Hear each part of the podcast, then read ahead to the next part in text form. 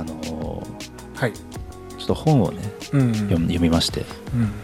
うん、お。こういう本、えーっとですね悪の脳科学。え中野信子さん。中田信子さん。書かれてる、サイコパスのねこととかよく本書かれたりする人じゃないですか。で笑うセールスマンもぐろ福蔵に学ぶ人の心の操り方、うんそうなんですよね。この間本屋さん行ってなんとなく買ってそれ読んで。うんいや笑うセールスマンといえば綿さんだなと思って。あもぐろ福蔵。いやいやだからそれすねあのそのねこのも、ん。始まる前にも言われてたんですけど、はい全然その分かんないですよ。自分でなな なぜそうなったのかがなぜそう思われてるのかでが分かんないです。の幼少期からもぐろ福蔵にめちゃくちゃ影響されてきたという イメージがありますよ。うんどんな捏造の仕方するんですかそれ。ただねあのまああの正直めちゃめちゃ見てました。そうですよね。の笑うセールスマン。うんだからそのあれですよ。その僕だってあの小学生ぐらいでやってたんですね、うん。あの笑うセールスマン。89年からそうです。93年とかだったはずです、ね、そうですそうです、ん。で当時はあれですねあのこれちょっとご存知ないと思うんですけど TBS のえーっとですね水曜日だったかな、うん。夜の10時ぐらいからやってた「あのギミアブレイク」っていうあの情報番組というか、うん。あのエンタメと情報まあ、そのニュース番組みたいな混ざってるみたいな番組があって、はい。まあ、司会が大橋巨泉さんで石坂浩二さんとか出られたりとか、いろんな方が出出てる番組やったんですねはい。でその中の1コーナーとして「笑うセールスマン」やってたんですよ。うん。でもうあれですよ。藤子不二雄 A 先生が、はい。ししかもその出演なさっててはいそのだから「笑うセールスマン」もぐろ福蔵のことを解説したりとかあ結構そのディープな番組でで時間帯的にもねあの子供があんまり起きれてない起きれ起きちゃいけない時間だったから,、親とか寝てるうんところでこっそりテレビつけてこう見てて。なるほど。だすごいね毎週欠かさず見てましたねいやこれ「笑うセールスマン」って多分もう世代的には知らない人ももうお 20, いや多20いでしょ代の人は知らないでしょうね、知らないです。僕の世代でギリです。ね記憶にあるぐらいですね。認識はしてたんですか？あの「笑うセールススマン」を知っていたし、あのどんなキャラとかうん、うんも知ってましたけどちゃんとあのリアルタイムでアニメも見てないし、うん、あのねこれだからね当時ねめちゃめちゃね僕怖かったんですよ。なんかトラウマになるレベルのあのだからあの笑うセールスマンってね、結構もう今までもその、うん。トラウマ回みたいなのまとめられたりしてて、うん。あのすすげえ怖い回とかを、うん。がこう有名なやつがいっぱいあるんですけど、あれだから僕ガチで子供の頃あ見てたからもうしかも11時とかにさ、もう、ね、寝れなくなっちゃって本当。絵が怖いし。いやこうそうですよね。尋常じゃない怖さだったから。これあの「笑うセールスマン」は今ネットフリックスとかアマゾンプライムビデオで見れるんで、うん。ぜひねちょっと見てほしいんですけど1話10分ぐらいで短いんですよね。そうですね。うん。でもぐろ福蔵っていうね、笑うセールスマンがそうですよ。人間の心の隙間に入り込んで破滅させるっていうね。そうそう。人を闇落ちさせるっていうね、うん。その。それで誰も救われない胸くそ悪い形で終わるんですよね毎回ね。そうそうそうそう本当になんかこれ10分見終わってこれええ？ってそうそうそうそうそう。そうこれ誰得なんだみたいな。ここのこれをこのなんだ現実を突きつけられてうん。何をどうしたらいいのか分からなくなるそうそうそうそう。まあ大体主人公っていうかねこうあのー心に、まあ、闇というかその弱さみたいな抱えてる人がつけ込まれてえー一瞬の快楽を覚え 一瞬の快楽快楽を覚えながらもう破滅していくっていう。そうそうそうそうそうでだからそこ、まあ、この本で言うと、まあ、要は心理学のそのエッセンスがもうもぐろ福蔵にめちゃめちゃ詰め込まれてるっていう話であの悪の脳科学ってこうと。でん。要は人につけ込んで破滅させるようなテクニックがもう満載だという。あのーちなみにあのもぐろ福蔵はあのモデルが あれなんですよ。さっき言ってた大橋巨泉さんなんですよね。あのこの間僕も知りました。ちょっと下調べしてて、うん。はい。そうそうそうそうそうそう、うん。だ確かに大橋巨泉さんの そのまあイメージ、まあ、別にモブの福蔵とは ダイレクトにはつながらないけど、ちょっとこう人をこう見透かしてちょっとねその、はいはいはい。あの意地悪なことを言ったりとか、おわお笑いにつなげたりとかする人がね、する人だったりするんで結構こうねあの大橋さんからこうメタファーがうん。ね、こう抽出されてるんだろうなって気がするんですけどなんかなんていうんですかねでもねモグロ福蔵ってんあれはだからその僕もだから子供の頃の記憶なんでちゃんとこうそのあの背景とか覚えてないんですけど、はい。あれはその目的はその何なのかっていうのは、うん。え描かれてたりするんですか？描かれてないですよ、ね、もう全くその意図は、あのであの大体あれじゃないですか、ま、マノス。うんマノスバー。マノバーマノスでこう 名刺を渡されてですよね。なんかパターンとしては。だからあのいやモグロ福蔵えなんでそんなことするのって思います そうそうそうそうそう。や。あれ何の因果があって そんなことをするんだみたいな。ねであのまずつけ込む最初のこう、うん。テクニックとしては、あこいつを狙おうって思った時にまあいろいろね人間観察あるんでしょうけど、うん。そのうちの一つのテクニックとしては、まあ、この本でも紹介されてたのは、あの後ろめたさにつけ込むっていうところで、はいはい。まず電車の中とかでわざと自分の足を踏ませて「はいはいはいすいません」っはいて言わせて、はいはいそこからどんどん入っていくっていううん。とことかね。はいはいはいはい。だ完全に当たり屋だよね。自分から来てるからね。もう悪事を働くためにも う。ふっかけてきてるから。とか月曜日を狙うとか、あうん。病んでる人が多い。はいはいはいブルーマンデー的な？そうそうそう。とか、はいはいはい。うん、そういうエッセンスがすごいうん。色々詰め込まれてるし、うん。今から30年前とかなのにもう承認欲求につけ込むあ。あの、ね、エピソードもあったりとかして結構今の,、うん。あの現代社会の闇を結構描いてる、はいはいはいはいはいはいはいはいはいはいはい。確かにちゃんとそうですよね。その当時やっぱバブルの頃でうん。ちゃんと可視化されてなかったそういう社会問題とかなんかその人間性の、はい。なんていうんですかそういう人間のそのダメなところみたいなところを、結構言語化してたところはありますよね。結構なんかタブー的なところもうんある部分もあったと思うんですけどちゃんとこう描いてた気がしますよね。なんかあのやっぱね性の話がおお割と多かったんですよ。多い印象だったんですよ。僕はそう。だからその男性のうん。そのね、あのドーンされちゃう キャラクターがだからそのすすごい綺麗な女性にこう、なんかねこうあのつつもたせみたいにされちゃって、もうどんどんこうドブもはい。う泥沼にはまっていくのはい。であったりとかあとその女性のキャラクターがホストにはまって、うんもうとんでもないことになるとか。はいはい。そうですね。なんかそので結構そのエエロティックなシーンもあったしなんかそのちゃんとそういうのを描写してたからね当時ね、うん。だからまあ誰もが持つそういう、うん。なんていうんですかねなんていうんですかね。欲望。欲望をね、うん。うん。うんうんだからすこのアニメからいや大体そのアニメとかこういう作品って学ぶべきものというかまあ語られること多いと思うんですけどこの作品からを見てどう思ったらいいんですかね？こうなんですかね？いやいやあの言わんとしてることはこうな結果として何をこう、うん。あれはこういうふうなにならないようにしようって思えばいいのか、うん。なんかねなんですかね？まあ芸術作品って感じがしますよね。なんかどっちかというあとそうそうそうそうそうそうそう、うん。だからそのグッドシナリオで、うん。そのハッピーエンドには絶対しないしだからそれはありのままむしろそのそこを人間のダメな部分を誇張してうん。伝えるっていうもう確固たる意志がね、うん。あったからねなんかね。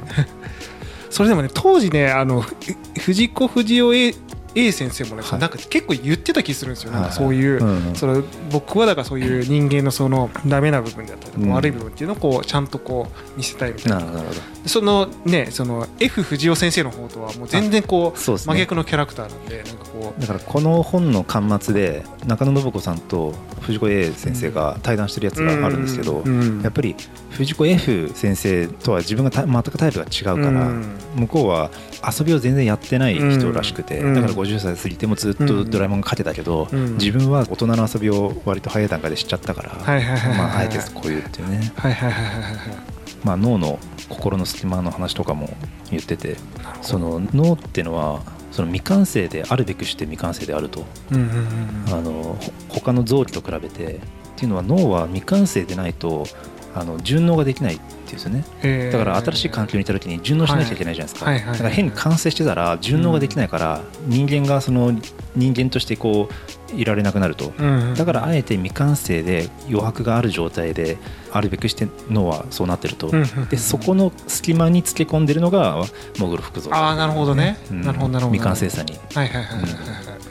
なおのこと何者なんだって話なんだけどねそのそうそうそうその人間の脳の構造をこう ちゃんとこう理解した上で血管をついてくる。そうそうそう。でも分からん僕ちょっと全部のエピソードをみあんまりこうちゃんとこう網羅して見てないんですけどなんかあのハッピーな回とかもあるんですかねやっぱね。言う言うても。僕も全部見てないんですけど。なんかね今ちょっとね軽くウィキペディア見てるんですけど、なんかあの結果として最後モグロ福蔵がちょっと橋渡し的ななんですか最後手助けをして救われるパターンもはい。やっぱ何パターンあかあるらしいですね。うん。そこあまりにもバッドエンドすぎるとね視聴者からもいろんなこと言われるでしょうから多分バランスを取ってるっていうところもある。と思ういやバランス取れてないよ取れてない。ほんまあそうですね。でまあこのね、まあ、本の話をまあせっかくだからすると、うん。あのまあ、弱みにつけ込まれて騙されてしまう人うん。はどういう人なのかっていうか、まあ騙されないようにするためにはどうしたらいいかみたいなことは最後書いてあってはいメタ認知能力はい。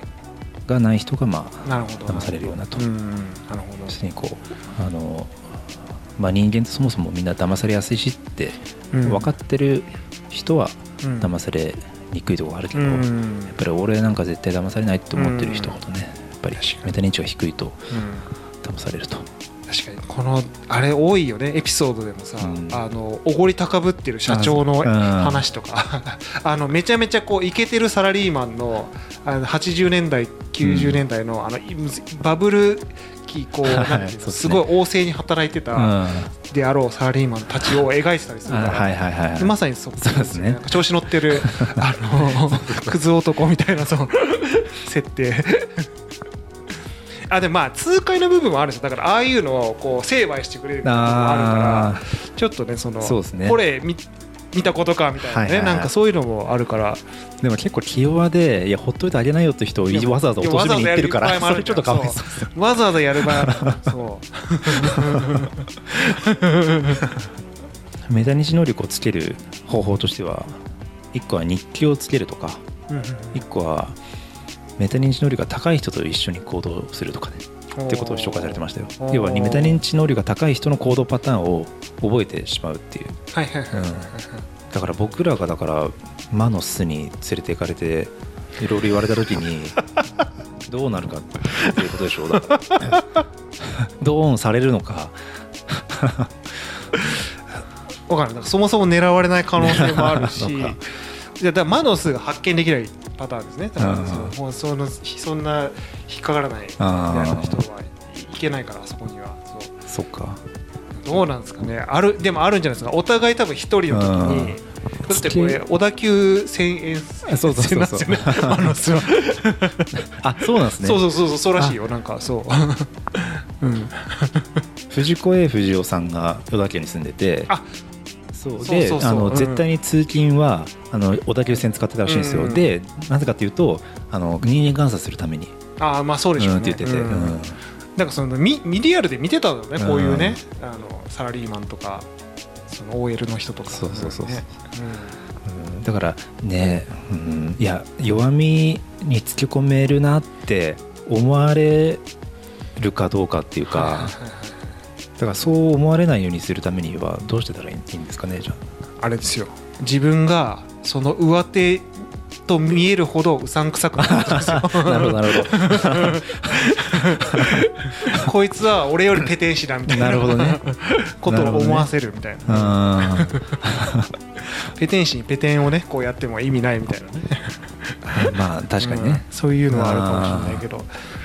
まあでもどうなんですかね。そういう狐の化かし合いみたいな感じになるのかもしれないですけどねなんかね、うん、でもなんかあの明らかに隙があるなっていう人いますよ。やっぱりこう現実世界で、どう考えてもちょっとどう超えて隙がある人がやっぱりいるかうん。ら。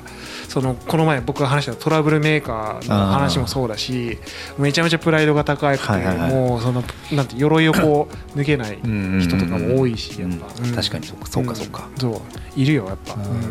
なんかこの本でも、うん。我慢の量って全員一緒で限界が同じだと、ああうん、うん常にこういっぱいいっぱいの人はドーンされやすいっていう。溢れそうな人ね。はいはいはいはいはいはいだからストレスをためないようなね、はい。生活も大事ですよね、うん、いや間違いないですよ、うん。そこは、うん。うん、でモグロ福蔵がのうのうと存在できてる意味が分かんないですね。だってやべえやつですよ。いやいややべえ。やべえやつです。よもうシンプルにもう本当職業も年齢も 全く不詳のやべえやつだやべえやつ。その危険な商材を売り込んできたりとかもするからね。しかもあれ人ん家に押しかける回とかもあったりする。ストーカーまがいのやったりするんですよ。結構もう犯罪犯罪レベルの 犯罪者ですよね。やってたりするんで。いやだからこれがだからそのどうそのね結果として多分やっぱりそのあれだと思うんですよ。そのひまあ人として描かれてるんですけど実はこう存在しないあもの。あなるほどね。そメタファー的な。メタファー的な、はいはいはい。要はそういうなんていうんですか。いつでもこういう心の隙間を埋められてる機会っていうのがあって、みんなそのなんていうんですかそういう誘惑にうん。あの引っかかってこういろいろなんていうの？す隙間を見せちゃってたなるほどなるほど。りすることあるから、うんそれのそのあれあの抽象化された存在なわけですよ。なるほどなるほど。人の弱い部分のつけ込んでくる悪みたいななるほうんいやこのこう絵もね、うん。いい抽象化されてますよね。いやこれねやっぱ絵のインパクト相当すごいですよこれ。うん。なんかね。うん。でも何ですかこのあの語りかけられる時は結構優しいんですよねなんかね。あそうそうそうそうう。そう、お力になれることがあればみたいなそうそうそうそう。なん。弱ってる人はやっぱりちょっとねバーなんかでねうん。声かけられてるおじさん弱ってるおじさんとかはね、確かになんか話しちゃうのかもしれないですけどマノスっていう場に入っちゃダメですよね。マノスですよ。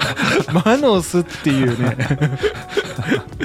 いい名前ですよねなんかね、いつもマスターはいるんですよね。いるんだよ。喋らないんですよね。マスターはいい人そうなんだけどね。ちょっと面白そうなんで僕もちょっとこの本読んでみたいですね。なんかね結構薄いですしね。すぐ、うんうん。そうですね。まあでもあの原作をオリジナルのアニメをね、うん。見たら割とああまあそうか、んいろんなことがまあ、そういうことねって。